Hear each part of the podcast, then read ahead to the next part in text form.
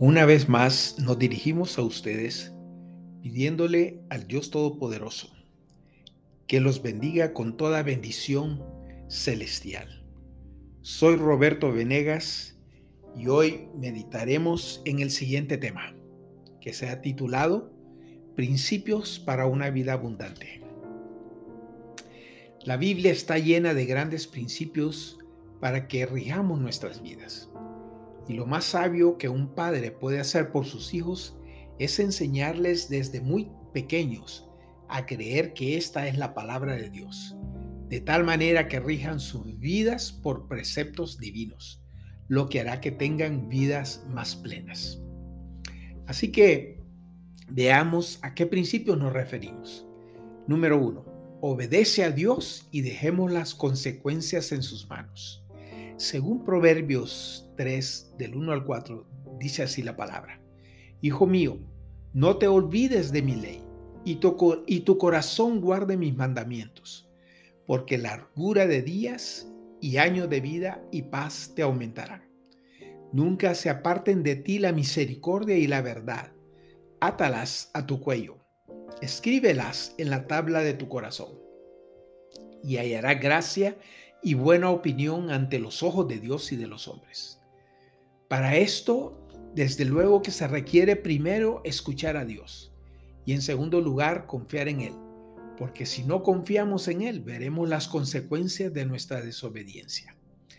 Lo maravilloso es que Él se ha hecho responsable de las consecuencias de nuestra obediencia, pero es mi responsabilidad, es mejor dicho, es nuestra responsabilidad escuchar a Dios y confiar en Él, por lo que debemos de lidiar con la opinión de otras personas que nos quieren decir cómo vivir y qué decisiones debemos de tomar, ya que si los oímos a ellos, no escucharemos cuál es la voluntad y los propósitos de Dios para nuestras vidas. Estamos claros que ser obedientes requiere valor y fe pero recuerde, Dios en su sabiduría sabe cuáles serán las recompensas de ello. Número 2. Debemos aprender a confiar en Dios para todo lo que necesitamos en la vida. A menudo las dificultades nos ayudan a confiar en Dios y segurito que Él nos va a enviar suficientes para aprender a confiar en Él. Por lo que después de 44 años de vida cristiana, puedo decirte que podemos confiar en que Él nos proteja en cada, en cada circunstancia. Por eso en Isaías 54, 17 dice así la palabra. Ninguna arma forjada contra ti prosperará, y condenarás toda lengua que se levante contra ti en juicio. Esta es la herencia de los siervos de Jehová y su salvación de mí vendrá, dijo Jehová. Crea en lo que Dios dice, en lugar de lo que crea o usted vea. Porque si creemos en lo que Dios dice, nunca se equivocará en hacer lo bueno. Número 3. Aprende a esperar la dirección y el tiempo de Dios. Al decirle a Dios, espera, o mejor dicho, al decir Dios, espera, nos está queriendo decir que no estamos listos para lo que Él tiene para nosotros respecto a su voluntad.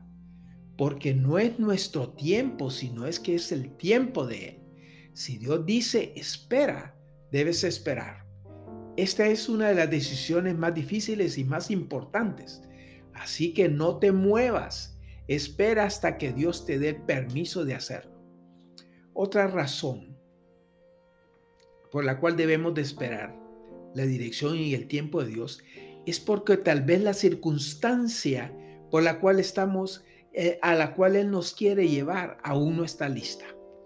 No podemos apresurarnos a Dios, porque Él hace las cosas en su tiempo perfecto y de manera perfecta. Otra razón es porque Él tiene lo mejor para cada uno de nosotros. Algo mejor que nunca hemos pensado o soñado. Número cuatro. Debemos dar con generosidad a la obra de Dios. Cuando nosotros abrimos nuestras manos para dar lo que tenemos, eso demuestra que no estamos aferrados a nada. Y es que nuestra meta no debe ser el dinero, sino andar en obediencia a Dios. Si seguimos sus principios de diezmar y ofrendar, Dios le prosperará de maneras que nunca nos imaginamos. Le protegerá de la avaricia y del egoísmo, de volverse a lo material, porque no hay felicidad en el dinero, sino en una relación íntima con Dios. Número 5. No puedo por sí mismo llevar la vida cristiana. Es decir, es que Cristo está en cada uno de nosotros. Es Cristo haciendo su obra en cada uno. Cuando recibimos a Jesús como nuestro Señor y Salvador, Él vino a morar en cada uno de nosotros, a llevar una vida que nosotros no podríamos vivir. No sé si le ha pasado lo siguiente. Lo que no queremos hacer, eso hacemos. No tenemos las fuerzas suficientes. Probablemente hemos ido de fracaso en fracaso y por eso creemos que la vida cristiana no funciona. Es entonces cuando debemos recordar esta palabra, que la encontramos en Juan capítulo 15, versículo 5. Yo soy la vid, vosotros los pámpanos. El que permanece en mí y yo en él, éste lleva mucho fruto, porque separados de mí, nada podéis hacer. Esto nos demuestra que nosotros, por nuestros propios medios no podemos llevar una vida cristiana hasta que reconozcamos que Jesús es el único que puede llevar una vida por ti, porque Él quiere que nos rindamos a nuestras habilidades, capacidades y dependamos de Él. Confiemos en Él y le dejemos vivir en y a través nuestro.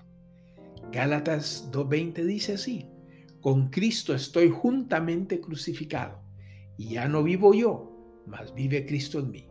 Y lo que ahora vivo en la carne, lo vivo en la fe del Hijo de Dios, el cual me amó y se entregó a sí mismo por mí. Esto es realmente liberador.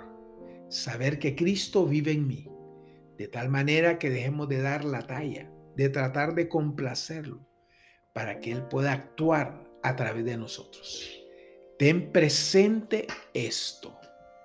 Cristo en nosotros, la verdad más reveladora. Número 6. Dios nos ama incondicionalmente. Él nos ama de esa manera, no por quienes somos o, o cómo actuamos, sino porque así es su naturaleza y carácter, amarnos con toda la plenitud y potencial. Romanos 8, 38, 39 dice, por lo cual estoy seguro de que ni la muerte, ni la vida, ni ángeles, ni principados, ni potestades, ni lo presente, ni, ni lo porvenir, ni lo alto, ni lo profundo, ni ninguna otra cosa creada nos podrá separar del amor de Dios, que es en Cristo Jesús, Señor nuestro. No tiene nada que ver con nosotros, sino con Él, quien recibe la gloria, el mérito y la alabanza. Es importante entender que cuando comprendemos el amor de Dios, la gratitud nos motiva a obedecerlo. Al recibir a Jesús como nuestro Salvador, Él nos sella con su Santo Espíritu hasta el día de la redención. Nos hace hijos de Dios y nada que hagamos puede alterar ese hecho, ni podrá alterar que Jesucristo murió por sus pecados y por los míos y que nos ama incondicionalmente. Número 7. Dios tiene el control de cada circunstancia de nuestras vidas. Es decir, Dios tiene el total control y absoluto. Dice la palabra, ninguna arma forjada contra nosotros prosperará. Es decir, que nos está diciendo que Él tiene el control.